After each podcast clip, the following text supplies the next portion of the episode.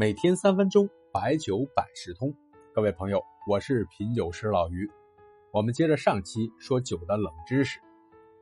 这第六个知识啊，人类为什么喜欢酒？因为人类爱酒源于遗传。有这么个研究，说人类具有天生向往能量性食物的特征，所以愿意喝酒。而且呢，人类经过进化，体内也产生了可以分解乙醇的酶。在自然界。猿类可以适应过熟乃至发酵了的水果，这猴子它无法消化乙醇，也就是说，熟透含酒精的水果，猴子啊是不能吃的。是不是马上显得高级？是不是又给喝酒找到了新的借口？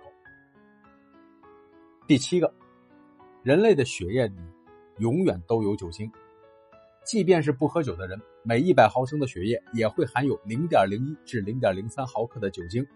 是因为人类的消化系统也具有发酵的功能，这以后啊，谁也别笑话谁。第八个，原浆酒更多的是一种营销的噱头。这刚刚出来的酒，那被称为原酒或者是基酒，这种酒酒味浓烈，口感粗糙，真的不适合大量的饮用。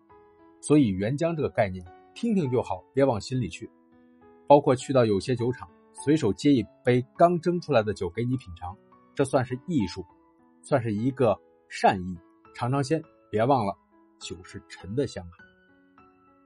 第九，一九一六年以前，威士忌和白兰地是美国的处方药。十六世纪啊，苏格兰，威士忌呢，相当于比较贵的感冒药。这是不是有点像可口可乐的初衷？都是当成药物使用的。更有甚者啊，葡萄酒在传染病毒期间，在欧洲主要当水喝，因为发酵过程可以把霍乱、伤寒等病毒杀死。这让我想到了茅台治疗幽门螺旋杆菌的功效。突然发现，这酒在证券市场上不能再按照消费品估值了，应该按照医药行业估值，这还有空间啊！酒能不能治病，这个要交给医学界。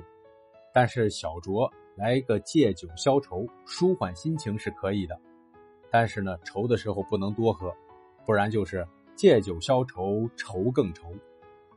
陆游呢有首酒药的诗，写的就是这个：愁平酒破除，病急药之无。